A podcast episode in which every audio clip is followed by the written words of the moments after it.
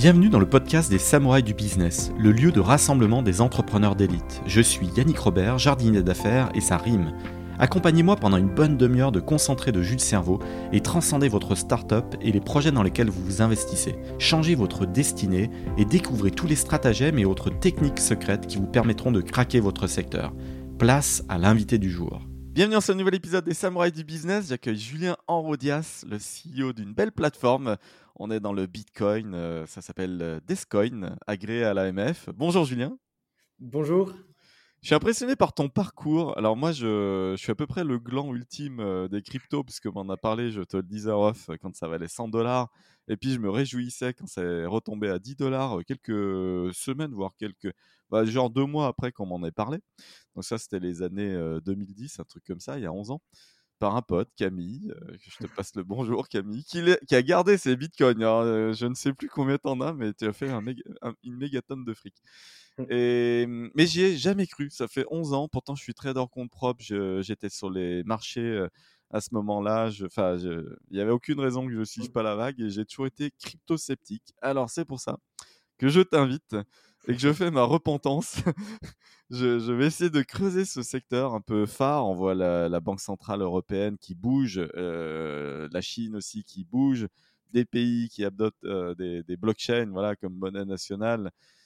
Est-ce que déjà tu peux nous pitcher Descoin pour les auditeurs pour qu'on comprenne un peu ta vision, pourquoi tu t'es lancé et après on parle des autres sujets? Ouais, non, bien sûr. Mais en tout cas, merci de me recevoir hein, dans, le podcast. je te remercie.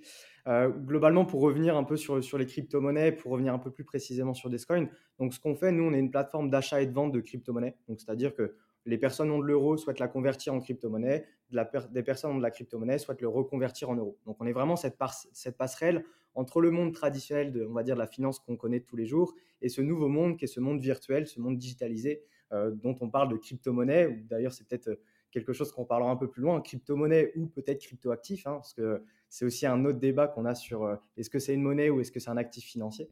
Il y a les NFT. Alors là, tu me lances directement sur le sujet de l'art, mais laissons les sujets un peu annexes pour plus tard. C'est très très large, mais en tout cas, on va essayer de, d'être un peu plus précis pour euh, que les gens puissent ressortir avec quelques connaissances. C'est vrai qu'on ne pourra pas tout traiter, mais.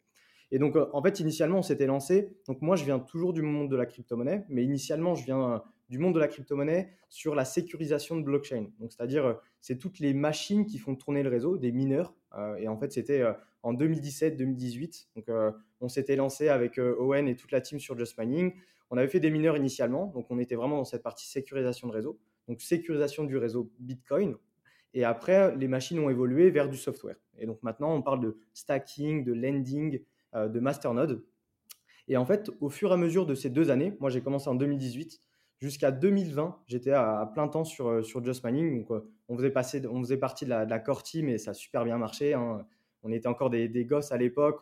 Première année, on fait 2,5 millions de chiffre d'affaires, on va exposer au CES, on se dit, mais c'est bon, faut se lancer, on a trouvé le filon et on va à fond dedans, on met toute l'énergie qu'on a, on se ressemble tous dans une cave euh, à la Steve, euh, enfin à la Google, euh, vraiment trois. On avait des barreaux parce qu'on avait des machines qui valaient énormément de pognon. Et du coup, on s'est tous mis dans cette cave et on s'est, on s'est vraiment mis à fond sur le travail. Ça, a payé.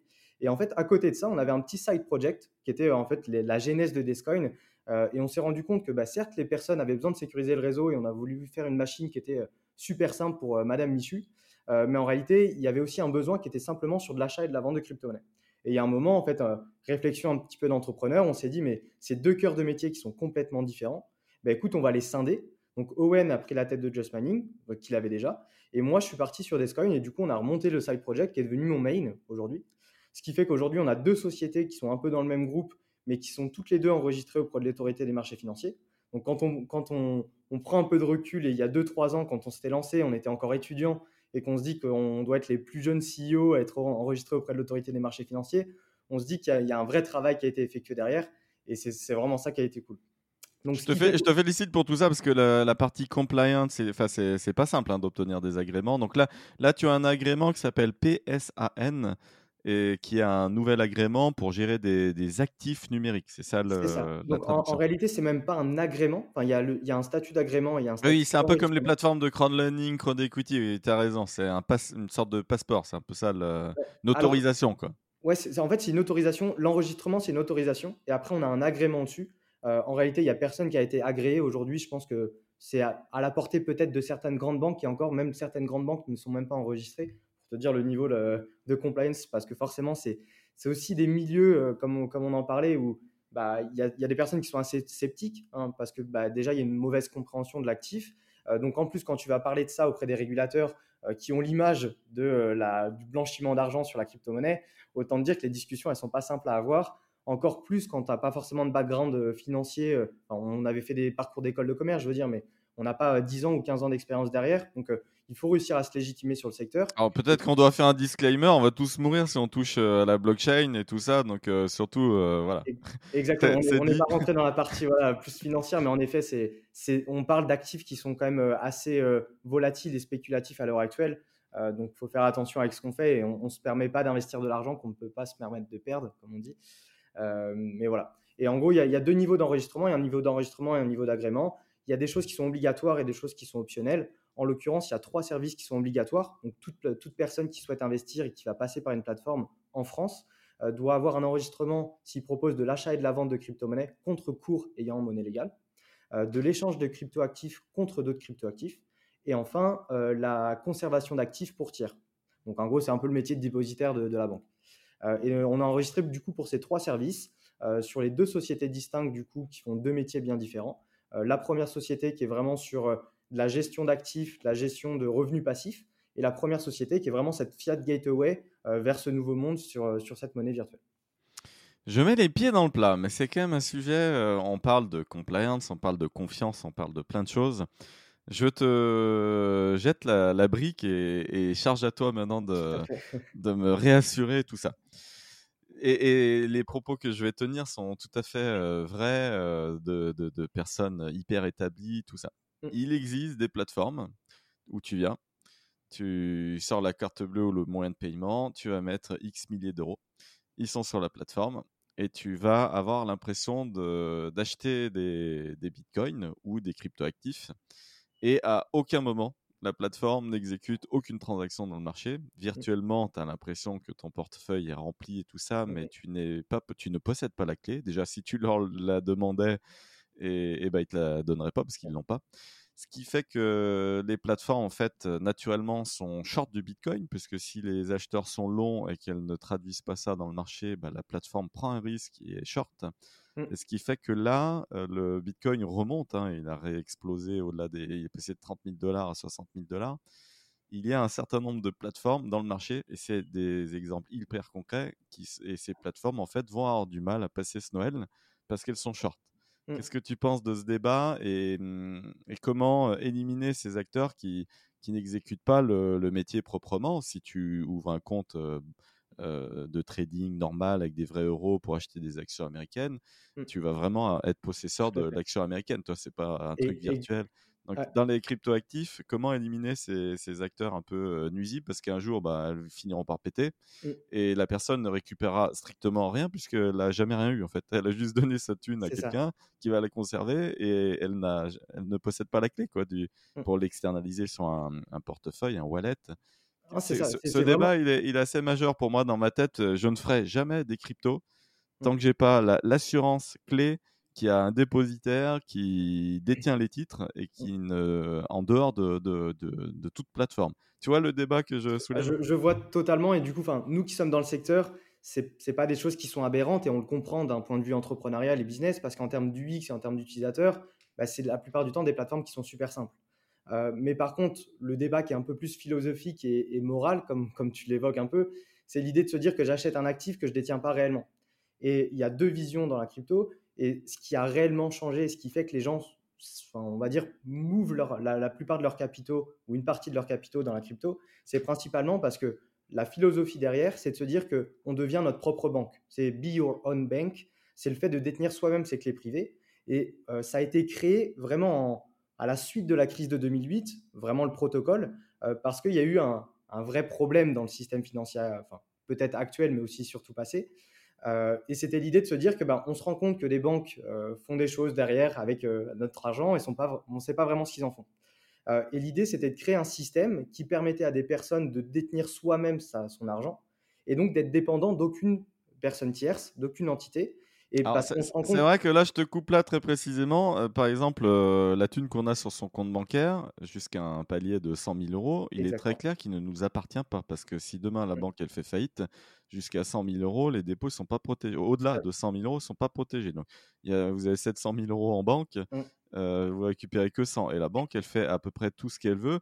C'est ce pourquoi elle a des desks de trading compte propre sur lesquels j'ai évolué personnellement parce mmh. qu'elle elle gère ses actifs pour que ça lui rapporte quelque chose. Elle va prêter l'argent. Enfin voilà, elle fait son métier de, banque. Donc c'est il n'y a pas un écart si grand entre des mmh. plateformes de crypto-actifs et des banques finalement quand on regarde bien et on creuse. Voilà. Et c'est la même chose euh, si on regarde vraiment la manière dont l'assurance vie est traitée. Euh, les fonds en euros peuvent être gelés euh, ad mmh. vitam aeternam, mais on, voilà, il y, a la réglementation en fait, elle est, elle est plutôt contraignante et contre les, les épargnants en fait. Tout à fait. Et en plus, quand tu parles du fonds de garantie, il faut aussi se rappeler que le fonds de garantie, si on prend vraiment la totalité du fonds de garantie européen, il n'est pas suffisant pour couvrir la totalité des personnes. Ah bah j'imagine. Donc euh, premier arrivé, premier servi quoi. c'est ça. Bah, c'est clairement ça. Et c'est malheureux, mais du coup, c'était un peu la. Là, c'est plus de la philosophie que vraiment euh, la, partie financière, mais philosophiquement parlant, c'était l'idée de récupérer le pouvoir qu'on en avait. Parce qu'aujourd'hui, bah, le pouvoir sur la data, on le perd petit à petit. GDPR est censé arriver pour récupérer un peu ce pouvoir-là. Mais en réalité, le pouvoir de l'argent, on l'a jamais eu depuis qu'on dépose notre argent en banque. Et donc là, c'était vraiment cette, cette, idée de se dire qu'aujourd'hui, on est capable de détenir soi-même de l'argent. Euh, la banque n'est pas capable de mettre un droit de veto sur si j'ai le droit d'envoyer telle ou telle transaction. Euh, on a vraiment un vrai pouvoir de liberté. Donc il y avait vraiment ce pouvoir de liberté. Après, sur le, sur le pouvoir un peu plus euh, financier et de la forme qu'on en a sur du Bitcoin, c'est-à-dire avec les actifs, peut-être avec les images du miroir, comme tu parlais, ben, en effet, là, ça pose un problème parce que euh, on réplique en fait les, dérives du système traditionnel qui était de se dire, ben, on a un petit peu d'argent, on va jouer avec cet argent-là du client et on verra. Notre but, c'est euh, on met un spread, donc c'est-à-dire que pour expliquer un peu le spread, c'est euh, j'achète à 100, je vends à 102 et en fait, je dis que j'ai 0% de commission. et c'est ce qu'on a sur beaucoup de fintech aujourd'hui qui disent venez chez moi, on ne fait pas de frais, sauf qu'en réalité, il y a des frais cachés qui sont hors normes. et ça, c'est vraiment une chose qu'on a pris à cœur chez nous, chez Descoin, c'était de se dire que dans le milieu du Bitcoin et de la crypto-monnaie, il n'y a pas de cours légal. Euh, la monnaie, aujourd'hui, auprès de la Cour de justice européenne, c'est assimilé comme une monnaie, ce qui fait que toutes les opérations sur le Bitcoin et les cryptoactifs n'ont pas de TVA. Mais par contre, bah, du coup, ce n'est pas une monnaie, on va dire au sens légal. Ce qui fait qu'il n'y a pas de cours légal. Et donc, n'ayant pas de cours légal, ben, en effet, notre métier, en tant que courtier, parce que le but, c'est qu'on. Là, en effet, on recrée un intermédiaire. Mais c'est comment est-ce que tu crées un intermédiaire qui est utile pour le client? Et nous, notre métier, c'est de faire de l'agrégation de prix. Donc, c'est-à-dire qu'on va aller se sourcer dans une multitude de liquidités, des exchanges, euh, des OTC, du pair à pair. Et l'idée, c'est à l'instant T, le client qui veut acheter, euh, je sais pas, 1000 euros de Bitcoin, ben, on va lui sourcer la meilleure liquidité. Et vu qu'il y a certaines plateformes qui vont proposer peut-être le Bitcoin à 52 000 euros, ben, nous, notre but, ça va être de le proposer à 51 000 euros. Donc, on aura forcément des frais qui sont un peu plus chers à l'entrée que certaines plateformes, sauf que les frais qu'on propose, c'est des frais honnêtes, sans frais cachés, et avec l'assurance d'avoir le meilleur prix parmi les liquidités qu'on a. Oui, parce que la, valeur ajoutée de, ta plateforme, j'ai vu hein, ton positionnement, mmh. tu as 2,90% euh, de, frais de transaction contre euh, un peu plus de 4% ou autour de 4%, ou voire plus pour certains autres euh, acteurs, mais c'est à peu près ça.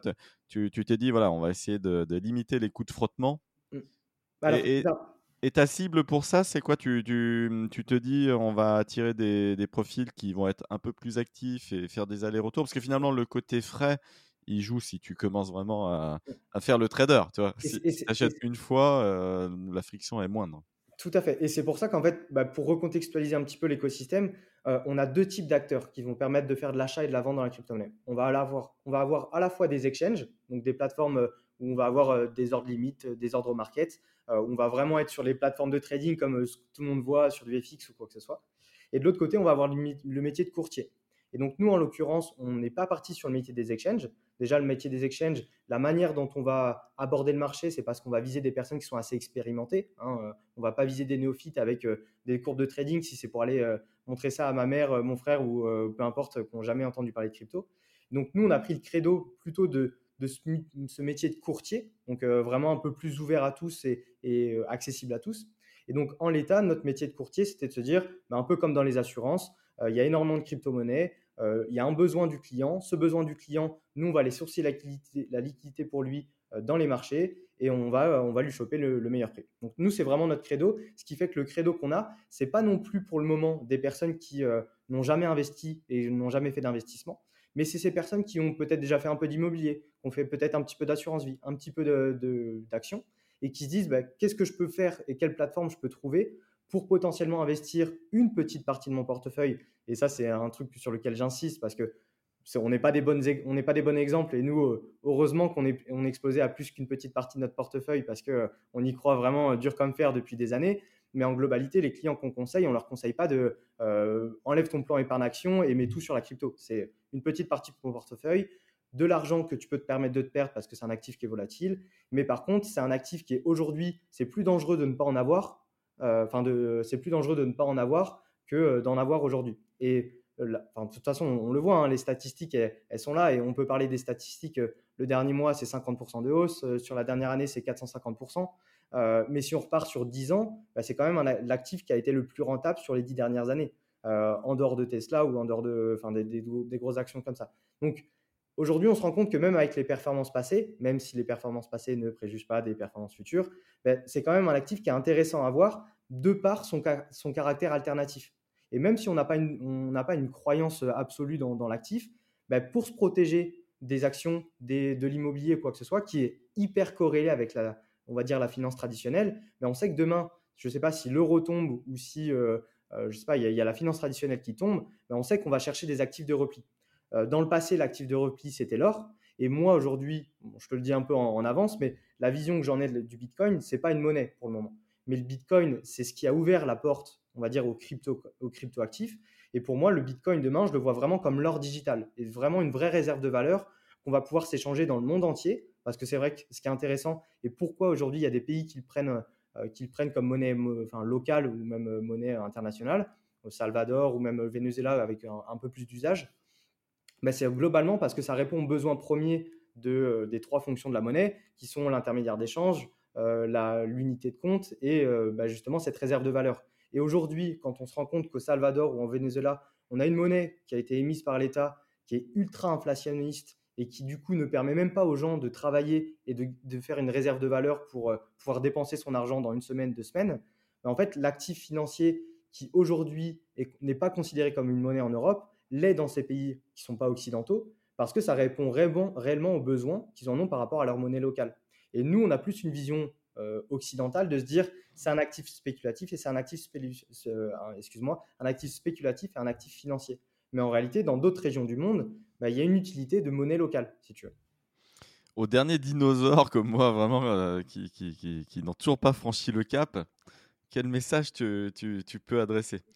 Alors, je te donne par exemple les objections à la volée que, que moi j'ai. Je me dis, voilà, je compare les, les, différentes, les différentes technologies des, des blockchains je me dis, bon, l'Ether, déjà, j'ai peut-être plus de raisons fondamentales d'y croire. Il y a des smart contracts. Euh, tous les NFT que je vois euh, être émis euh, sur le, dans le domaine de l'art sont à base d'Ether.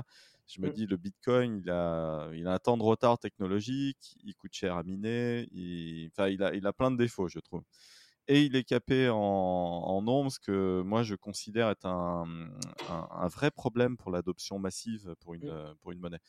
Parce que historiquement c'est pas comme ça que ça s'est passé en fait euh, les monnaies qui ont été adoptées en fait elles ont été adoptées parce que tu pouvais en émettre à l'infini.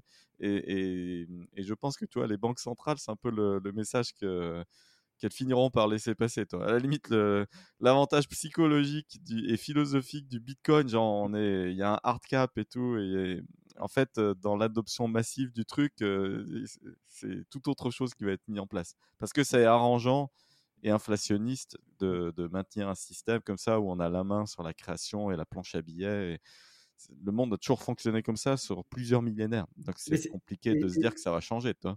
Tout à fait. Mais et, justement, c'est là où bah, on est peut-être un peu têtu, mais je me dis que un, un système, euh, on va dire financier, mais même plus globalement, le système dans lequel on est, c'est un système qui est de plus en plus globalisé. Euh, bon, je ne vais pas repartir sur les théories d'Hayek avec euh, de la concurrence de money privée ou des choses comme ça, mais globalement, c'est aussi l'idée de se dire que on a un système financier qui a évolué, mais qui n'a pas totalement évolué sur le plan monétaire. Donc, on, prend les mêmes choses qu'on a fait depuis 1000 ans, mais on le réplique aujourd'hui. Et on se rend compte que d'année en année, on a des crises qui reviennent tout par cycle. Est-ce qu'il n'y a pas un moyen, et enfin, moi, j'ai pas la conviction de me dire que dans 5 ans, c'est le, le, Bitcoin ou une autre crypto-monnaie qui prendra le dessus sur un euro. Mais je suis presque sûr et certain que d'ici 5 à 10 ans, il y aura des monnaies qui seront, on va dire, étatiques, qui seront en corrélé, enfin pas en corrélé, mais qui seront en, concurrence avec des monnaies plutôt privées. Et en fait, ça sera le choix de l'utilisateur de passer par telle ou telle crypto-monnaie.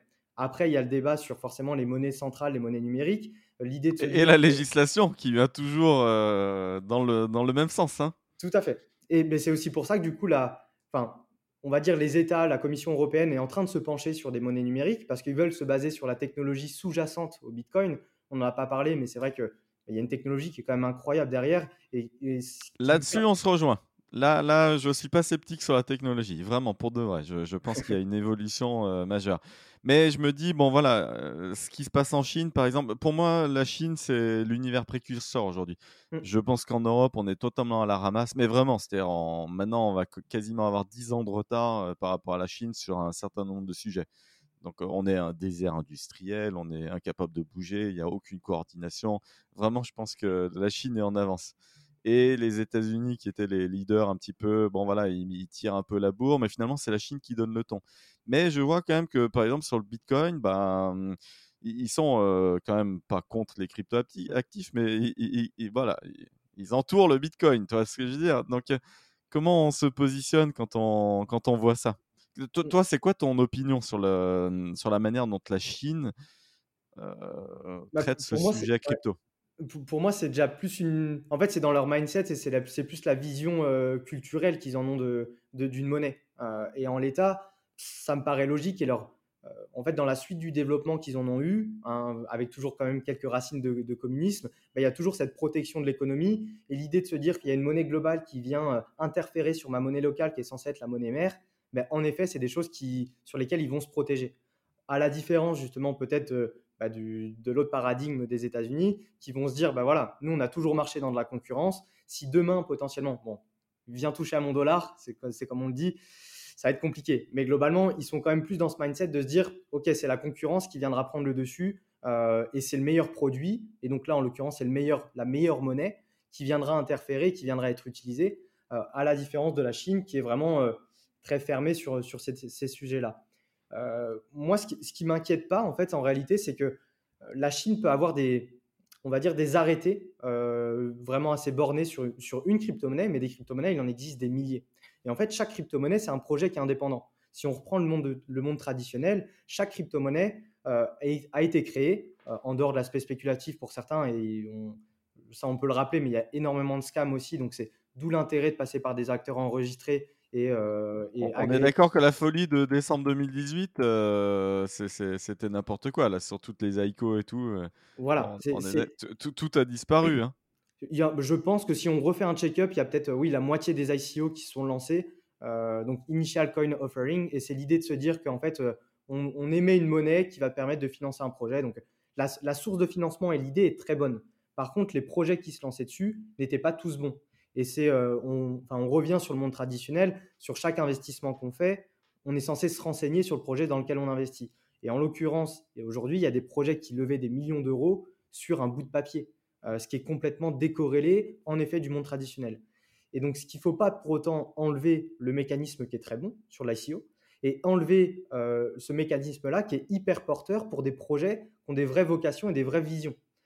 et chaque crypto-monnaie, donc pour, pour, les milliers qui existent, il y a des, il y a des crypto-monnaies qui vont révolutionner le monde de l'art, des crypto-monnaies qui vont révolutionner le monde du sport, d'autres qui vont révolutionner le monde de l'art, d'autres qui vont révolutionner le monde du paiement parce qu'on a c'est, vrai que je crois beaucoup dans Sorar, je crois beaucoup euh, dans les futurs euh, ah, des, des, des, des, cryptos dédiés à l'art, mais j'en ai pas vraiment vu euh, tant que ça être adopté. voilà.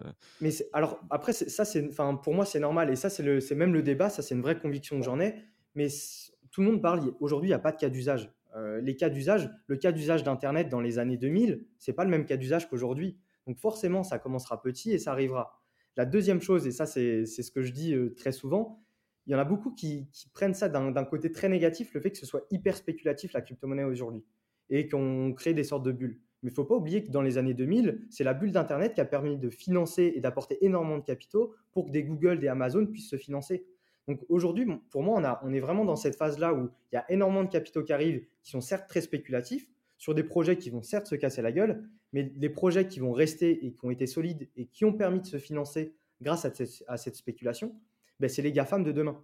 Et c'est les GAFAM de demain qui ont déjà un coup d'avance parce qu'ils sont basés sur la technologie de la blockchain et qu'ils utilisent déjà ben, cette crypto-monnaie et cette, euh, cette technologie qui est vraiment un peu plus transparente vis-à-vis de l'utilisateur et euh, qui, qui, nous permet vraiment de révolutionner certaines choses. Ah mais tu vois, fondamentalement, je comprends pas pourquoi déjà il y, en a des milliers, parce que je vois pas l'utilité du truc. Par exemple, Dogecoin, euh, à part le fait que quand tu inverses les lettres, ça fait e-God et que Elon Musk est derrière tout ça. Et, et voilà, c'est le dieu électronique et que c'est un truc qui fait marrer à peu près tout le monde le... je vois pas philosophiquement pourquoi il y a besoin de milliers de, de blockchains. Tu vois, j'ai regardé la série Netflix euh, qui s'appelle Startup. Tu vois deux startups euh, s'affronter, voilà, qui ont des technologies de, de, blockchain. On comprend absolument pas pourquoi il y, a, y a besoin de lancer un autre truc, euh, parce que finalement il y a l'Ether. Mm. Aujourd'hui, c'est le, le, leader. Ça permet de faire tout ce qui est. C'est une évolution par rapport au Bitcoin. Voilà, on mm. gère les smart contracts la place est prise. Franchement, honnêtement, il n'y a pas besoin d'autres actifs comme ça euh, crypto. Donc, qu'est-ce qui... Et en plus, je vois que même dans la série, les scénaristes, au bout d'un moment, ils ont fait bon, on n'a rien à raconter en fait sur la blockchain. Ils sont passés après dans le darknet. Et alors là, là, les saisons d'après, là, c'est mieux parce que dans le darknet, il y, a des trucs plus mmh. marrants à raconter. Mais du coup, je trouve le sujet finalement un peu euh, bridé, tu vois, sur la, blockchain. Bah voilà, il y a l'Ether. Mmh. Et pour moi, ça va être le numéro un, mieux que le Bitcoin et, voilà. L'histoire est écrite, tu vois. Et du, du coup, tu fais bien de faire cette remarque-là. la, la série Startup, je l'ai regardée euh, rapidement aussi. C'est pas ce qui met, euh, on va dire, le, plus en avant le. Ah non, c'est nul, c'est nul. enfin, le scénario, euh, il y a des rebondissements, je dirais que ça vaut quand même le coup de regarder, mais pas pour le côté blockchain. c'est ça, Mais en effet, du coup, il existe plein de crypto-monnaies. Dans ces crypto-monnaies-là, on va avoir chaque crypto-monnaie qui vont avoir. Il y a des grandes catégories. On a des tokens qui sont des tokens un peu plus de on va dire, de communautés, donc qui vont être développés. Par exemple, je, prends le, dans le monde du sport, Socios euh, et Chili's, euh, ils vont développer des tokens de chaque club et chaque club va avoir un, pouvoir de gouvernance qui va pouvoir le donner à chaque détenteur de crypto-monnaie. Alors sur ce use case, j'aime bien. Et c'est vrai que Lionel Messi, là, dans son package, euh, voilà, il a eu un truc lié au, à ce type de, blockchain. Ouais mais, ce qui est super fort, et du coup, j'avais rencontré euh, Alexandre Dreyfus. Enfin, c'est pas des gens bêtes hein, qui, se lancent là-dedans. Hein. C'est Alexandre Dreyfus, il a cofondé Winamax, donc il a quand même sacrément de background. Il s'est lancé là-dedans parce qu'il voulait révolutionner le monde du sport de par la crypto-monnaie et la blockchain, et parce que ça a permis vraiment d'aller beaucoup plus loin dans ce qu'on connaissait aujourd'hui dans le monde du sport. Euh, en fait, sa vision, c'est comment est-ce que je redonne du pouvoir aux socios, donc aux supporters, là où aujourd'hui, les les seules transactions qu'on a, euh, avec les supporters et le club, euh, c'est vraiment du transactionnel et c'est du financier. C'est je paye pour aller voir un spectacle, point barre. Et aujourd'hui, c'était de se dire, OK, la personne va payer, mais une fois qu'elle va payer, elle va avoir aussi des droits de gouvernance. Ce qui veut dire que la personne, en fonction du nombre de tokens qu'elle va, va avoir, elle va pouvoir choisir le choix du maillot pour le maillot third, euh, elle va pouvoir choisir la personne qui vient en loge. Donc, on, on arrive à déléguer un pouvoir de gouvernance qui n'est pas opaque parce qu'il passe par la technologie de la blockchain et qui est justement matérialisé par une crypto-monnaie, chose qui n'était pas possible avant. Euh, et donc ça, c'est un cas d'usage qu'on peut trouver dans le cas du sport. Mais tu vois, par exemple, c'est une crypto-monnaie qui est encore complètement différente de l'Ether, qui est encore complètement différente du Bitcoin et qui est encore complètement différente d'une autre crypto-monnaie comme Dogecoin, qui, lui, en l'occurrence, n'est pas une crypto-monnaie ou qui est, euh, vraiment un même par, défaut et euh, qui joue sur la vague spéculative. Et clairement, je ne conseille personne d'investir dedans ou à moins qu'on. C'est un peu comme aller au casino. Euh, clairement, le Dogecoin, tu vas au casino, tu mets euh, tes 100 euros et tu sais que tu peux les perdre à tout moment. Ah bah, tu les mets parce que tu as envie de jouer. C'est du temps. Tu achètes du temps de jeu et puis voilà, à la fin, tu n'as plus rien, je, l'imagine. Mais bon, tu as joué euh, deux heures.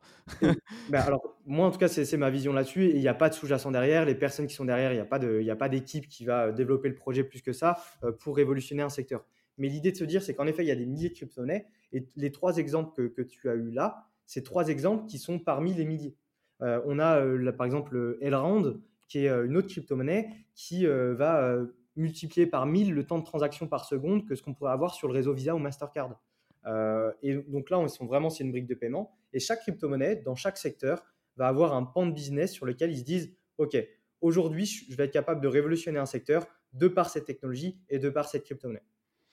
Je faisais ma tête de mule à dessin parce que je me dis, voilà, ça fait 11 ans que tu es passé à côté du train, donc autant aller au bout du truc et, me faire, et, que ma théorie de merde euh, soit démontée. Tu, tu, es bien plus expert que je ne le suis sur ce sujet, donc c'est pour ça que j'ai cette casquette-là. Mais sur les use cases que tu as cités, quand même, fondamentalement, notamment par exemple pour les titres financiers, mmh. le métier de dépositaire, il peut être largement amélioré. Donc, il y a des choses dans lesquelles je crois. Dans l'art, euh, la traçabilité, tout ça. Mmh. Il y a plein de use cases qui, moi, m'intéressent. C'est vrai, on n'en est pas encore tout à fait à cette étape-là d'adoption. Mais bon, ça finira par, euh, par venir. Et, euh même, sur la, même sur la partie financière, en réalité, du coup, pour revenir un peu plus là-dessus, aujourd'hui, dans la finance traditionnelle, ça, ça nous coûte de l'argent. Enfin, quand tu as des diasporas ou quoi que ce soit, tu passes par Western Union, tu te prends des frais de fou. et la plupart du temps, tu as un taux de change. Mais en réalité, un Bitcoin en Europe, c'est un Bitcoin au Venezuela et c'est un Bitcoin en Chine. Et c'est ça qui est fort. C'est qu'en réalité, on, s'est tous mis d'accord, il y a un consensus global. Et en fait, le cours de la monnaie, c'est euh, le cours euh, tout simplement déterminé par l'offre et la demande. Donc, euh, c'est vraiment ce que les gens ont envie de donner en valeur à ce, à ce Bitcoin-là. Et les gens qui disent qu'il n'y a pas de sous-jacent derrière, c'est faux. La crypto-monnaie a un sous-jacent, qui est la crypto-monnaie, c'est la blockchain. Et il a beaucoup plus, enfin, on va dire, la crypto-monnaie a beaucoup plus de sous-jacents qu'une monnaie étatique aujourd'hui qui est basée sur euh, le tampon d'un État. Alors, mais là-dessus, là par contre, je suis d'accord 100% avec toi. C'est-à-dire le bout de papier qu'on a dans notre portefeuille il vaut strictement rien. Ça mmh. coûte 10 centimes, même pas, même pas à produire, mmh. euh, parce qu'il y a quand même des petites technologies sympas avec des hologrammes, mais ça, donc euh, ça coûte pas un centime le, billet. Mais c'est de l'ordre de quelques centimes. Donc ce qu'on a en portefeuille, ça vaut zéro. C'est ça. Et, Soyons clairs. S'il y a de l'hyperinflation, je voyais le fondateur de de, Twitter, Jacques Dorsey, mmh. qui s'exprimait ce week-end, disait l'hyperinflation sera de retour euh, bien plus vite que, mmh. prévu. Et on parle d'hyperinflation, pas d'inflation. L'hyperinflation, ça veut dire que vraiment les billets qu'on a entre les mains, vraiment, ils valent zéro dans, mmh. dans euh, trois ans après le début d'un cycle hyperinflationniste. Donc, Tout à fait. Et, du coup, on revient sur d'où l'enjeu d'avoir une crypto-monnaie, donc pas des crypto-monnaies qui n'ont pas de market cap, qui n'ont pas d'existence, parce que là, c'est vraiment euh, vraiment de, l'asset management qui est différent de l'idée de, se prendre des, de prendre des risques hors top 10 euh, market cap ou des choses comme ça. Mais par exemple, sur du Bitcoin ou de l'Ether, ben, c'est aussi cette fonction de réserve de valeur en prévision potentiellement d'une crise financière ou d'une hyperinflation. Parce qu'en l'occurrence, aujourd'hui, c'est scandaleux de dire, et il y a très peu de gens qui le comprennent, il y a de plus en plus de médias qui en parlent, mais c'est rare, c'est quand même l'idée de se dire que aujourd'hui, l'argent qu'on a en banque, on en perd tous les ans avec le taux d'inflation et par rapport à ce que le livret A nous rapporte. Très clairement, oui, c'est une réalité. Mmh. Et, c'est pour ça que je pense que tu as eu énormément de podcasts, même euh, qui ont dû parler d'assurance vie ou même d'épargne ou quoi que ce soit. Et c'est l'idée de se dire qu'aujourd'hui, on a besoin de diversifier son portefeuille et il faut arrêter avec euh, cette, ce stéréotype français. Quand on regarde les mentalités euh, américaines ou anglo-saxonnes, c'est de l'investissement. C'est on renfloue les caisses sur des, sur des sociétés qui vont faire de la plus-value. Là, en l'occurrence, dans mon domaine, c'est des crypto-monnaies qui vont créer une plus-value, mais on peut la, on peut l'adosser, on peut l'assimiler à une autre, une, autre société. Mais c'est l'idée de se dire que ben, on peut potentiellement aujourd'hui avoir des classes d'assets, des, classes d'actifs, euh, qui vont nous permettre de maximiser un petit peu ces rendements. Et aujourd'hui, même sur la crypto-monnaie, donc ça c'est la, la, deuxième phase de la crypto-monnaie, sur la finance qu'on ne parle pas traditionnelle, mais de la finance décentralisée, on est capable d'avoir des rendements sur des monnaies stables qui sont indexées à du dollar jusqu'à 10, 15, 20% par an sur une monnaie qui est indexée au dollar. Donc c'est quand même impressionnant de se dire qu'aujourd'hui, on, est sur une finance qui est rentable, certes qui est plus risquée que celle qu'on a actuellement, mais qui est quand même basée sur une partie de la finance traditionnelle, parce que euh, bah, derrière, il y a aussi des personnes qui ne veulent pas mettre euh, la totalité de leurs actifs sur la finance décentralisée, sur des actifs qui sont euh, corrélés à aucun asset, on va dire, du monde traditionnel. Mais ce qui fait qu'on peut d'ores et déjà passer sur cette finance décentralisée, sur des actifs, sur de l'USDT, Tether, je ne sais pas si tu en as déjà entendu parler, qui sont des, qui sont des crypto-monnaies. Stablecoins. Comment? C'est des stablecoins. Exactement. Mais je veux dire, aujourd'hui, on a des rendements qui sont impressionnants par rapport à ce que la finance traditionnelle nous donne. Et ces rendements-là, on est capable de le faire tout seul ou on peut passer par des professionnels qui passent justement et qui vont faire euh, ces ordres sur les marchés et qui vont stacker ou euh, lender, comme on parle, euh, sur la finance décentralisée. Et qu'aujourd'hui, quand on a 10 000 euros sur le compte bancaire euh, et qu'on sait qu'on va en perdre peut-être 0,5% euh, parce que bah, les, 1% de taux d'inflation, ils ne seront, ils seront pas corrélés, ils ne seront pas compensés par le 0,5 du, du, livret A, bah, c'est peut-être intéressant de mettre 1000, 2000 euros sur, euh, sur, des, sur la finance décentralisée, sur certains, certains assets qui nous permettent potentiellement d'avoir une réserve de valeur alternative à ce qu'on a aujourd'hui. Alors, c'est vraiment le tout dernier bémol que je mets. Si vraiment on a l'assurance de posséder la clé et mmh. donc l'actif, je, trouve que l'expérience, peut-être qu'elle vaut le coup. C'est juste le fait d'arriver sur des plateformes et, en fait de foutre ta thune, de virtuellement avoir l'impression de posséder le truc et de, ne pas avoir l'actif en réalité. Tout à fait. et ça, ça c'est le dernier point qui me gênera quand même toujours, mais un jour je finirai par sauter le, cap. Dis-moi, Julien, j'ai quand même un sujet marketing. Mmh. Il y a eu un buzz, tout le monde le connaît, s'appelle Squid Game. Comment ça se fait qu'il y ait une grosse boule avec des billets qui tombent et, qu'on ne parle pas de blockchain? Alors, mmh, l'auteur, le, scénariste a mis 10 ans avant de sortir son œuvre et, que, et finalement c'est l'émergence de Netflix, la pandémie et, le, voilà, c'est tout ce contexte qui a permis une sortie monde et, en streaming. Mais c'est assez choquant de voir le plus gros buzz de, de, ces dernières années sur une série. C'est colossal, un hein, Squid Game. Mmh. Et à l'intérieur, tu as quand même une grosse boule où tu as des billets de banque qui tombent. le truc est complètement old school. Quoi. Ah non, tout à fait. C'est bah, clairement fou. Et c'est là où, en réalité, du coup, la série, forcément, je l'ai regardée. à mon sens, elle est un petit peu surcotée. par rapport à, ce qu'il y a réellement derrière. Mais par contre, c'est impressionnant parce qu'on revient vraiment à l'essence même des, des, relations humaines. Et c'est tout le monde s'imagine un peu bah, comment est-ce que je vais interagir avec les autres. On se met dans cette situation-là. Est-ce que bah, pour euh, telle somme d'argent-là, je suis prêt à faire ça?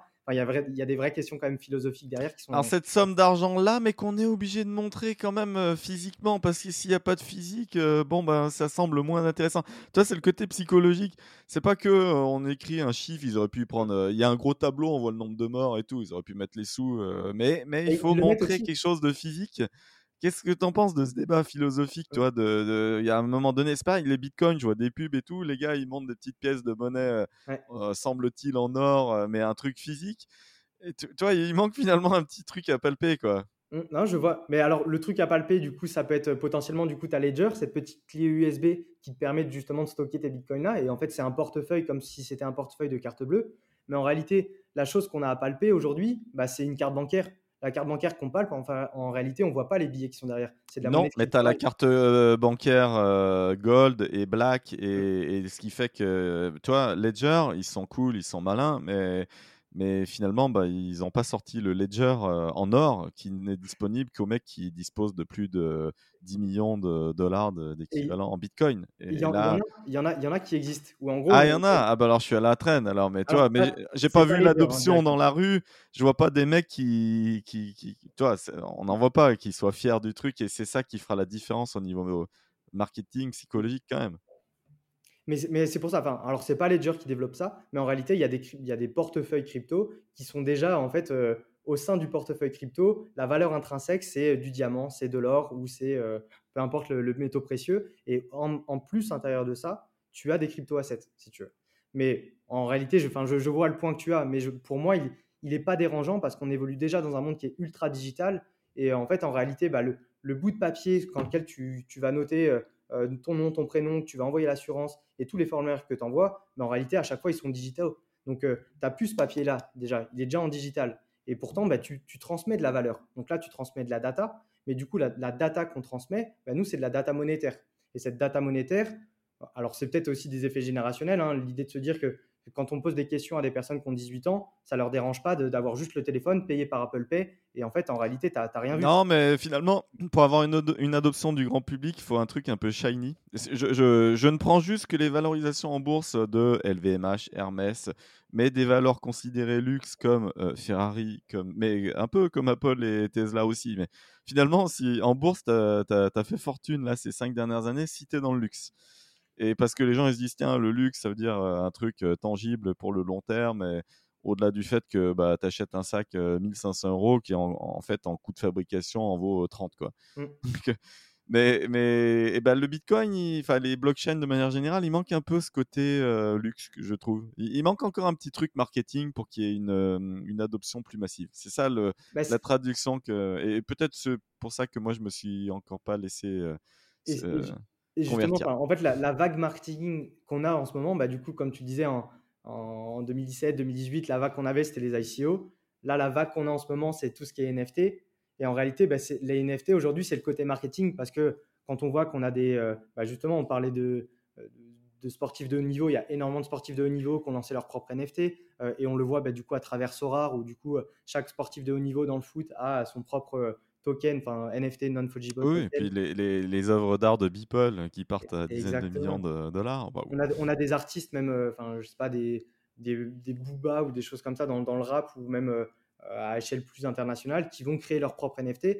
Donc en gros, on a ce, ce pouvoir marketing qui arrive par les influenceurs, euh, notamment via cette vague de NFT qui fait un peu ce pouvoir, on va dire un peu cette porte d'entrée marketing dans le monde de la crypto et de la blockchain. Mais la plupart tu, tu utilises qui, toi, comme euh, influenceur? Tu cites ce, concept marketing. Est-ce que toi, tu en utilises? Est-ce que j'utilise des NFT Des influenceurs pour faire ton marketing alors, euh, bon, moi, moi c'est un peu biaisé parce qu'en réalité, on, on, a de la chance, mais c'est vrai qu'on n'a pas trop, trop parlé plus en entrepreneuriat, mais euh, le but, c'était surtout de, de débroussailler un peu l'écosystème crypto. Mais la chance que j'ai, c'est que du coup, je me suis associé avec un Owen Simonin, qui est en fait l'influenceur le plus euh, populaire, on va dire, sur les thématiques de crypto-monnaie, qui s'appelle Asher sur YouTube. Et donc, en gros, c'est lui qui va démocratiser sur YouTube. Il a à peu près plus de 300 ou 400 000 euh, abonnés, il me semble. Euh, et en fait, il va vraiment mettre en avant bah, les différents projets, la technologie, vraiment les BABA. Très beau parleur, très commercial. Donc, c'est vraiment la porte d'entrée facile si tu veux, enfin, si tu veux comprendre la crypto-monnaie et les premières bases. Et en fait, la chance qu'on en a, c'est que sur la première société, bah, du coup, on a eu cette image de marque quand, il y a eu le lancement. Et pour te dire, la chance qu'on en a, c'est que sur les deux sociétés, pour le moment, c'est de l'autofinancement. Et l'autofinancement, la première société, elle est partie à partir d'un crowdfunding à 70 000 euros. Il a dit, bah, écoute, sur une vidéo YouTube, euh, si j'atteins les, 60, enfin, si les 35 000 euros au bout de un mois, je lance la société. Au bout de deux semaines, il y avait 70 000 euros. Hop, cours arrêté, c'est fini, on fonce tête baissée. Et c'est comme ça que c'est parti. Et là, la, seule difficulté qu'on a aujourd'hui, c'est que du coup, le temps d'enregistrement, le temps d'agrément a été relativement long. Et donc, ce qui fait que sur Descoin, pour le moment, on n'est pas commercialement lancé, si tu veux. Et ce qui fait qu'on opère, on a des millions d'euros de flux qui passent tous les mois par des clients existants, donc ce qui est quand même euh, génial pour une société qui ne s'est pas encore lancée. Mais en fait, on est, euh, on est encore dans cette phase où bah, on n'utilise pas encore les différents influenceurs, même si on a différents influenceurs qui vont être à notre portée. Et forcément, de par le business qu'on veut développer, bah, les influenceurs comme ça qui sont un peu plus à la fois spécifiques sur la finance, sur la crypto, et à la fois des influenceurs un peu plus mainstream, c'est des influenceurs qu'on va aller target. Parce que bah, par défaut, c'est beaucoup plus simple pour nous d'aller target des 18-35 ans que d'aller target des plus de 35 ans, parce qu'il y a un écart générationnel. Et euh, justement, il y a toujours ce côté. Ah bah tu vas mettre plus de temps à convaincre un gars comme moi qu'un jeune de maintenant. C'est vrai, hein, et c'est générationnel. Et l'idée de se dire que bah voilà, en je sais pas, en une heure de temps, je suis capable de via une campagne d'influence euh, d'onboarder, je sais pas, 15 users bah, certes, c'est des users qui ont un petit, un petit peu moins de portefeuille, mais mon temps que j'ai mis et l'effort que j'ai mis à convaincre cette personne-là, bah, en fait, c'est aussi rentable pour moi que de passer une heure au téléphone avec ah, une alors, personne. Tu, tu, cites un vrai truc. C'est vrai que tu vas aller convaincre 15 euh, personnes qui vont mettre 1000 euros, voilà, qui, qui ont sur le compte si tu me convaincs moi, tu vas me convaincre à hauteur de 150 000 euros minimum. Toi. Et donc, du coup, euh, entre, toi, entre 15 fois 1000, 15 000, et tu as un différentiel de fois 10. Donc, quand même, pour qu'à un moment donné, il y, ait du vrai game, il faut les convaincre, les gars comme moi. Tu vois ce que je veux dire? Tout à fait, tout à fait. Et c'est pour ça que c'est quand même des personnes qui on va target, mais qu'on va target de manière indirecte. Et parce que c'est des personnes qui vont. Euh, en fait, nous, on a pris le pari de se dire que, OK, aujourd'hui, euh, notre métier, c'est pas de, c'est pas d'aller démarcher, de, euh, un peu comme une sec, de dire venez dans le Bitcoin, c'est génial. C'est, euh, on, a des, on a un besoin, on a des personnes qui sont peut-être sur cette tranche 18-35 qui sont prêts à prendre un peu plus de risques, qui ont thésaurisé pendant je sais combien de mois avec le Covid et qui ont besoin de dynamiser leur épargne. Et pour dynamiser leur épargne, bah, du coup, la porte d'entrée qui est simple et qui est digitale et qui va dans, l'essence même et dans, le, dans l'environnement qu'on a actuellement, c'est l'idée de se dire que bah, les cryptoactifs sont une bonne alternative. Et donc, forcément, c'est beaucoup plus simple pour nous d'aller target ces personnes-là parce qu'elles ont une aversion au risque qui est un peu plus élevée. Et euh, ils ont peut-être aussi cet aspect spéculatif euh, qui fait que bah, une personne de 40-45 ans, euh, quand elle arrive et qu'elle a deux enfants, bah, forcément, elle pense déjà à financer les études. Et c'est complètement différent de la personne qui a 25 ans et qui souhaite financer, je ne sais pas, sa première voiture ou son premier rapport financier, qui va avoir une échéance de deux ans pour financer ça à, à hauteur de 2 ou 3 000 euros avec un petit capital de début. Et donc ça, c'est notre métier de demain. Le métier d'aujourd'hui, c'est on fait de l'achat et de la vente et on permet simplement aux gens d'investir parce qu'ils ont déjà entendu parler de ça. La deuxième étape, c'est comment est-ce qu'on va réussir à accompagner ces personnes-là un peu plus loin euh, sur cette gestion financière et cette gestion patrimoniale au sein de l'écosystème crypto. Et ça, c'est l'idée de se dire que aujourd'hui, moi, je prends vraiment le, pari que toutes les plateformes, elles sont agnostiques. Sur les plateformes crypto aujourd'hui, tu vas acheter sur Binance, sur Kraken, sur Coinbase, ou peu importe la, la, plateforme, tu achètes comme si tu allais sur Azos ou Zalando ta paire de chaussures. tu as un actif, tu choisis le montant, tu fais acheter, tu l'as dans ton panier, tu l'as. Point. Oui, mais là, tu parles que d'achat. Tu vois, moi, j'ai quand même envie de te dire que bah, on peut aussi euh, vendre à découvert les actifs si on pense qu'ils vont baisser. Je, ne vois que des flux acheteurs sur ces crypto-monnaies, mais un vrai marché, tu as voilà, les marchés actions, tu as des mecs, s'ils estiment qu'il y a un truc débile euh, sur une valorisation, bah, ils shortent et ils remettent l'actif au bon prix. Donc, tu vois, il y a un truc qui me gêne encore. Euh, c'est parmi les dernières euh, objections à, émettre. Moi, le jour où vraiment on peut y aller comme un bourrin et, shorter le truc et le faire baisser, là, je crois en la valeur de, l'actif. Parce que bah, moi, je suis intervenu euh, et, ça a été mon métier, voilà, à la hausse et à la baisse. Quand j'ai estimé que certains actifs étaient mmh. trop élevés, je, je, les ai shortés en tant que professionnel avec les moyens d'une banque d'affaires, une banque d'investissement. Donc, et là, le Bitcoin, les gars, ils arrivent, ah, j'achète, j'achète, j'achète, j'achète. Bah ouais, mais et peut-être que ça vaut que la moitié, donc ça vaut peut-être le coup de vendre, toi. Mmh. Ah mais enfin forcément. Mais alors, du coup, moi, je te le parle dans, dans, la cible qu'on vise. Nous, on vise des personnes qui sont pas professionnelles, donc en effet, il y a, c'est pas des, c'est pas des, on va dire, c'est pas Madame Missu qui va aller faire du long ou du short. Donc en réalité, moi, mon marché, c'est ça. Mais en réalité, derrière, par contre, ça, c'est vraiment un secteur qui s'institutionnalise de plus en plus. Et on l'a vu sur la dernière année, c'est impressionnant le nombre de grosses sociétés qui sont lancées dedans et des sociétés de gestion de portefeuille qui sont colossales aussi. Oui, il y, a du prêt-emprunt, il y a du prêt-emprunt, il y a des ETF. on, peut clairement euh, quand même jouer à la baisse. le Bitcoin et des choses comme ça. Donc ça, s'institutionnalise. Euh, mais forcément, pour s'institutionnaliser, il faut aussi qu'il y ait beaucoup plus de capitaux pour pouvoir faire des longues et des shorts ou des choses comme ça. Donc, euh, euh, sans impacter la totalité du marché. Mais c'est vraiment des choses qui se font de plus en plus. C'est juste que nous, forcément, dans notre, dans notre vision des choses, et pour euh, bah, viser des personnes qui sont averties à l'investissement euh, bah, dans un premier temps, c'est des personnes qui ne sont pas déjà dans cette situation de trading ou cette situation expérimentée, ou qui peuvent l'être sur du forex ou peu importe, mais qui ne le sont peut-être pas sur la crypto. C'est quand même des univers qui sont différents, ça va beaucoup plus vite dans l'un que dans l'autre, et donc il faut quand même y aller étape par étape. Et nous, on est vraiment sur cette premier, ce premier rang, c'est de se dire, bah, avant d'aller utiliser sa crypto pour faire des paiements avant d'aller faire du long ou du short, on est déjà sur la première étape. Comment est-ce que tu peux l'acquérir d'une manière euh, simple et de, enfin, de par la confiance que la plateforme peut te donner? Et donc, il y a le choix de la plateforme pour faire l'achat et la vente. Et après, il y a le choix de la plateforme sur est-ce que je conserve mes cryptos moi-même ou est-ce que je conserve et je fais confiance à une société? Et donc, voilà, il y a ces deux étapes-là. Et après, tu as la troisième étape sur comment est-ce que je peux générer des revenus passifs à partir de la crypto que j'ai achetée. Et encore au-dessus, comment est-ce que je peux peut-être faire du trading à partir des, des assets que j'ai? Donc ça, c'est les différents niveaux, si tu veux, de la pyramide qui évoluent la plupart du temps. On a euh, la plupart des clients qui sont euh, dans le monde de la crypto qui connaissent rien, qui mettent, je sais pas, peut-être 100, 200, 300 euros, qui au fur et à mesure de 2-3 mois se rendent compte, ok, c'est peut-être intéressant, je vais commencer à me renseigner un peu, et que peut-être d'ici un an, un an et demi, c'est des personnes qui vont passer à du revenu passif, qui vont passer à du trading sur d'autres solutions. Et après, bah, nous, on a des enjeux de comment est-ce que tu fais pour euh, garder de la rétention sur ton client et faire de l'upsell. Mais dans un premier temps, nous, on estime que la phase, euh, on va dire, la masse critique d'utilisateurs qui doit arriver dans l'écosystème crypto, elle est encore très faible. On a un taux de pénétration qui est peut-être de, 3 ou 4 euh, en France aujourd'hui. Et pourtant, il y a des études qui montrent qu'il y a jusqu'à 10-15% de la population qui serait prêt à investir dedans. Euh, donc il y a quand même cette marge-là et notre but c'est C'est vrai que la France, au maximum du maximum, et quand les gens se. Et, d'ailleurs, la pandémie, les gens se remettaient sur leur compte, euh, il y a à peu près 7 millions de personnes qu'on peut considérer comme actives. Ça redescend à 3 millions quand euh, les gens ne suivent plus trop le truc et, c'est remonté pendant la pandémie. Bon voilà, et ça va couvrir des gens qui ont des PEA, des trucs, des, de l'assurance vie, un peu tout le monde, mais des gens qui sont un petit peu avertis, un petit peu un petit peu dans l'activité. Ils font pas juste une opération par an. Voilà. Donc c'est quand même 7 millions de personnes. Donc euh, quand tu cites 10% de ces personnes, ça, ça, veut dire 700 000 euh, personnes que tu pourrais toucher. On n'a pas parlé justement entrepreneuriat et acquisition, mais ton objectif, ta médaille d'or, si on se projette à 3 ans, toi si on dit euh, fin 2024 où tu en es, tu, ta médaille d'or, c'est combien d'utilisateurs actifs? Ça, c'est toujours compliqué. En fait, ça dépend réellement des, des, produits sur lesquels on va, mais L'objectif, c'est au moins d'avoir des centaines de milliers d'utilisateurs sur, sur certains produits. Euh, on, a, on, a, une vision qui est assez claire. On, l'a reposée il n'y a pas longtemps et c'est aussi la, problématique qu'on a en tant qu'entrepreneur, c'est qu'on va aller partout.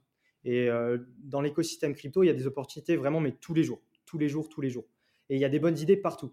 Mais c'est comment est-ce que tu fais pour sélectionner les bonnes idées sur lesquelles tu vas poser ta vision et sur lesquelles, sur les quatre ans, tu vas mettre en marge, enfin, tu vas mettre tes objectifs en face des moyens?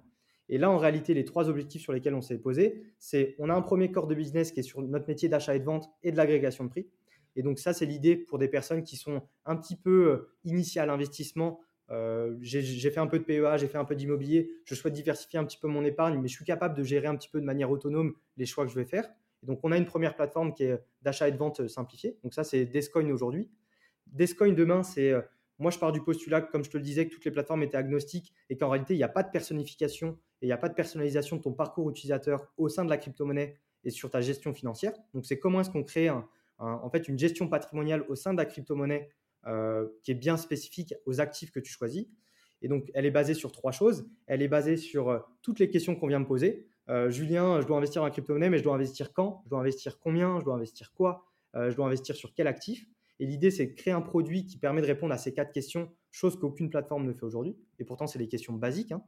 Et l'idée, c'est de se dire, on prend trois briques. On prend une brique qui est de se dire, on reprend euh, la finance traditionnelle et on va faire de la diversification de portefeuille. Donc, c'est repérer les assets sur lesquels il n'y a euh, pas forcément de corrélation entre eux pour essayer d'établir un portefeuille qui est cohérent. La deuxième chose, c'est tous mes clients et les clients que je vise, c'est des clients qui ne sont euh, pas des traders, c'est des investisseurs à 3 à 4 ans.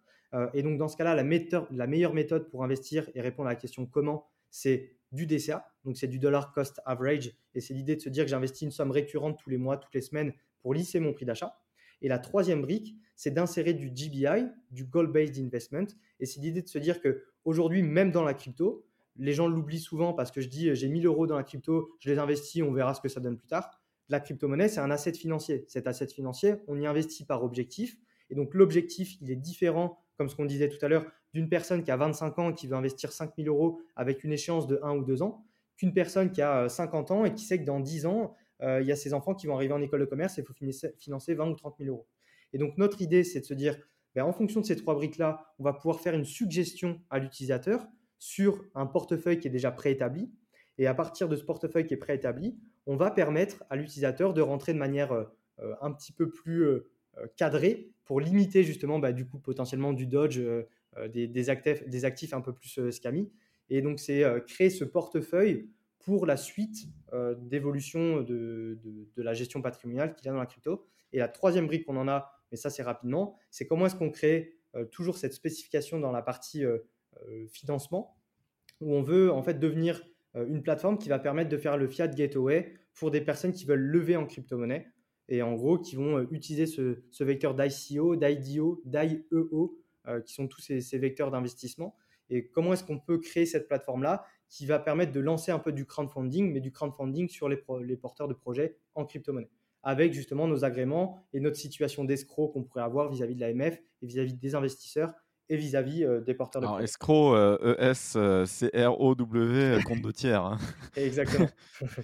Euh, euh, bah, non, mais je, je, vois les développements futurs, tout ça. Euh, j'ai fait le poil à gratter parce que finalement, bah voilà, on est deux, donc il faut bien qu'il y en ait un qui soit pour l'autre compte. Et, j'exagère peut-être un petit peu, mais, mais c'est intéressant quand même et ça donne envie de, de suivre. Des, gens comme Nicolas Julia, on a cité à de nombreuses reprises mmh. Sorar, mais le, le cofondateur de Sorar qui vient de lever 600 millions. toi, tu l'as déjà croisé, tu lui as déjà parlé. Qu'est-ce que alors, euh, moi, pas directement. Enfin, j'ai dû le croiser à certains événements, mais je ne lui pas parlé. Par contre, bah, du coup, mon, mon, associé qui est influenceur, du coup, a fait une vidéo sur Sorar. Euh, donc, c'est des vidéos sponsorisées, mais du coup, il a, il a la possibilité d'échanger directement avec le projet. Et en l'occurrence, euh, même dans ce qu'on a vu et même enfin, dans les petits papiers qu'on a eus, c'est des visions qui ont été posées. alors, le mec est, paraissait fou. Hein. Il, y a, il, y a, même certaines VC qui, qui s'en mordent les doigts aujourd'hui, parce qu'il a été les voir et ils n'ont ils ont pas compris le business. Mais en réalité, ça. Il faut, dire qu'en septembre 2020, si je décrypte les chiffres, euh, je suis sur un article des Échos, donc euh, il a multiplié par 34 en un an son, son nombre de users. Il est censé avoir touché euh, fin septembre 150 000 joueurs actifs, donc divisé par 34, ça en fait moins de 5 000. Moins de 5 000 users en septembre 2020. Bon, et il lève 600 millions aujourd'hui. Je comprends que certains sont un peu énervés. Même si, et bon, enfin, franchement, 150 000 users actifs qui vont aller mettre pas grand chose en fait. Mmh. C'est pas non plus, c'est pas un truc de dingue. Toi. Mais en, fait, en fait, ce qui est super fort, c'est que son business model, il est, euh, il est réplicable à l'infini sur tous les sports. Et vu que tu crées un NFT, ben en réalité, la personne qui achète ta carte 150 euros, ben c'est 150, 150 euros de marge. Alors forcément, il y a des licences, il y a de la rétrocession derrière, mais en réalité, le business, il est ultra scalable. Il est sur de la NFT qui est en pleine hype, il est sur du sport et des panini, euh, choses qui marchent depuis euh, des années-lumière. Euh, en fait, il y, a, toutes les causes, il y a toutes les caches qui sont causées. oh putain, il y a toutes les. Oui, oui non, mais il n'y a, a, pas de problème sur l'usage, mais c'est sur le nombre de joueurs. Je veux ah dire, c'est une micro-niche. Et puis il va gagner sur quoi? Il va faire deux trois petites transactions euh, sur des petits montants. Oui, il y a quelques cartes qui valent quelques centaines de milliers, mais l'immense majorité des volumes, ça va être des trucs à quelques centaines euh, d'euros. donc ça va être grappillé à droite à gauche. Ils rendent quand même beaucoup aux joueurs, au club, parce qu'ici, dans le business model, quand même, moi je comprends la position des VC qui ont passé le, truc quand même. C'est ouais, il y a, y a 600 millions de levées et la valo maintenant est jolie, mais il va avoir beaucoup de choses à démontrer quand même sur son modèle parce qu'à la fin, il faut que ça traite, il faut que c'est une marketplace. Ah, clairement, mais c'est pour ça, après, c'est dans l'usage. Hein. Et moi, la plateforme, je l'ai utilisée il y, a, il y a quelques mois. Là, je l'utilise un peu plus euh, aujourd'hui pour bah, justement essayer de m'y faire un peu à l'écosystème parce qu'on c'est vrai qu'il y a plein de projets, mais on parle des choses des fois qu'on ne connaît pas. Donc en l'occurrence. Ah ben là, je, je, clairement, moi, j'ai jamais utilisé. Tu vois ce que donc euh, clairement, je, je, fais partie encore une fois des sceptiques euh, du mm. truc. Donc ouais, ouais je n'ai jamais mis les pieds sur rare, c'est sûr. Et, et, pour le coup, je, enfin, il y a, y a, quelques années, je comprends également les, les VC quand, quand il, est, venu pitcher. Hein. Moi, j'ai la vague NFT, j'étais pas, enfin, j'avais du mal à la saisir hein, au début donc là, ah, mais les NFT, moi, je suis déjà allé sur OpenSea. J'ai même d'ailleurs failli en créer pour des artistes, donc j'ai passé un cap. Mais Sorar, non. Et, et je suis actif en trading, j'ai des comptes euh, ouverts. Enfin, je veux dire, j'ai le profil, j'ai le profil pour ça. Mais Sorar, ça m'a pas attiré euh, des masses euh, objectivement, toi. Ben, en fait, il y, a trois choses. Du moins, moi, l'approche que j'en ai eue de Sorar, c'est que tu peux avoir une approche de collectionneur. C'est l'idée de se dire que bah, j'achète une carte qui est pas très chère mais si j'achète une carte d'un jeune joueur, je sais pas, un Kylian, un Kylian Mbappé il y a 4 ans, bah, tu sais que la carte demain, en tant que collectionneur, ta carte, elle, a une réelle valeur, si tu veux. Parce que ouais, moi j'ai eu des cartes de NFL, de baseball euh, quand j'étais adolescent et à l'époque, bah voilà, ça avait le, le, niveau de sécurité optimal. C'est des cartes qui traitent encore, qui ont encore une valeur. Mmh. Elles avaient des petits hologrammes et tout. Euh. C'était le summum à l'époque. Bon, bah objectivement, ça m'a strictement rien fait 25 euh, ans après. Tu vois ce que je veux dire? C'est passé à la trappe, je, je, les ai même plus, toi. Je, sont mais la, difficulté que tu en avais aussi, c'était bah, le caractère et la marketplace, le fait que ce soit échangeable rapidement. Euh, et forcément, bah, quand tu as des cartes physiques, tu peux pas avoir un marché qui est aussi large qu'un marché qui est euh, online et digital. Donc, il y, a y a une certaine. pour moi, c'est du gadget. Et pour faire du trading tous les jours, je sors un livre de trading, là, je viens de le finir. Et, je peux me considérer comme professionnel du trading puisque je été et je suis sacrément actif. Donc, euh, et pas pour des montants de quelques milliers d'euros, tu vois ce que je veux dire, c'est du, vrai montant. Et donc, quand même, ça me ça me chatouille pas plus que ça soit. Tu, tu, tu excites plus mon attention quand tu as des use cases vraiment euh, purement financiers, quand tu parles de, de devenir un dépositaire de titres financiers. là, là, je t'imagine un énorme marché.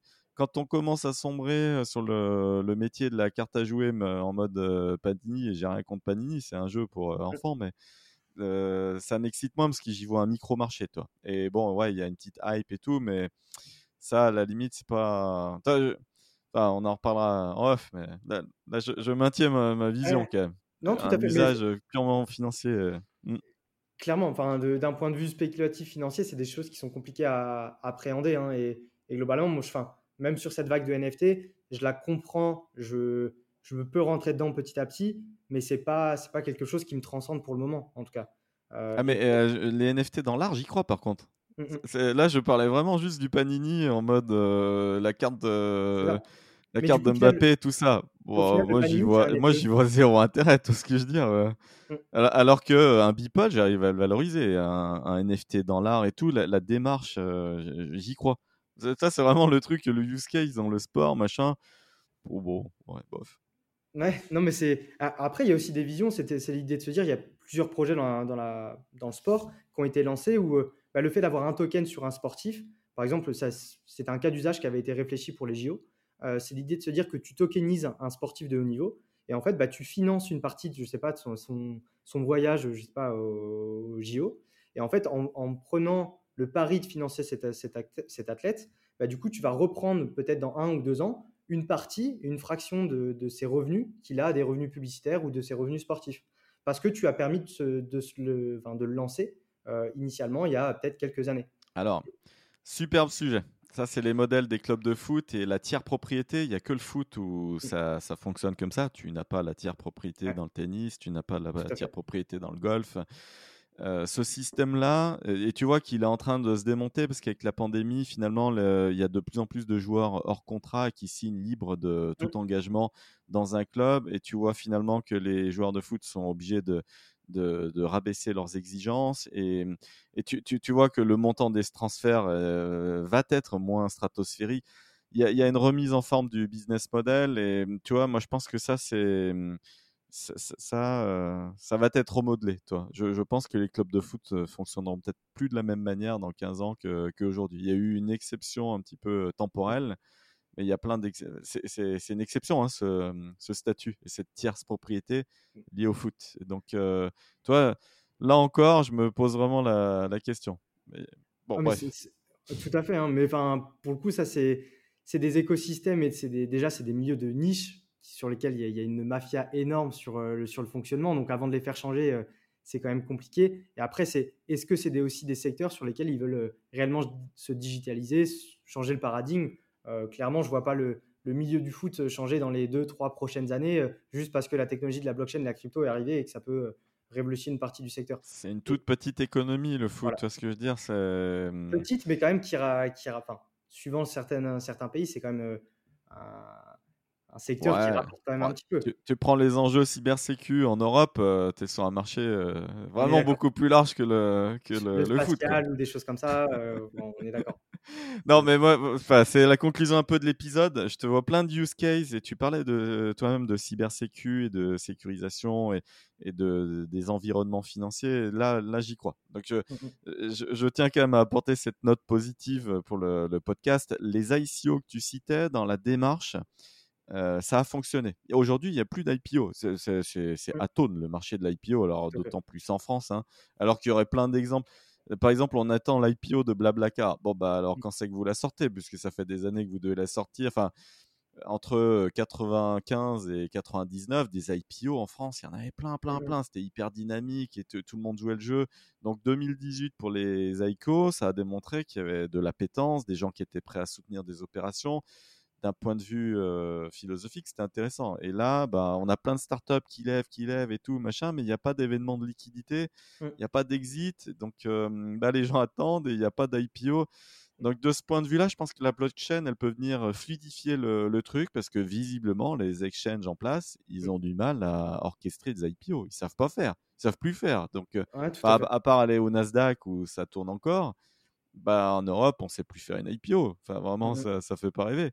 On l'a vu euh avec euh, même OVH et l'entrée en bourse. Hein, c'est ouais, au-delà des attaques vraiment bizarres sur le périmètre. Mais, mais oui, donc là, j'y crois. Par exemple, tu me dirais, euh, l'avenir de notre projet Descoin, c'est de faciliter les intros en bourse et, et, et, dès le départ, de créer un, un, marché secondaire des titres en les mettant sur la blockchain les parts des fondateurs, les parts des, des salariés, les BSPCE, les stock options. Bah, un petit peu comme. ça existe, ça. Oui, oui, Lucas et Caption Market, euh, on a fait un épisode et tout. Donc, euh, ouais, et avec la base blockchain, toi, mmh. je trouve que là, il y a un vrai marché, très profond en plus. Le, le de toute façon, le marché secondaire, il va, il va forcément éclore tôt ou tard. Sur, pour le moment, il, en fait, il a, il y, y, a toujours ce marché primaire sur la crypto-monnaie, il y a le marché secondaire également, et ça, c'est on, réplique, on va dire, ce qui se passe en finance traditionnelle.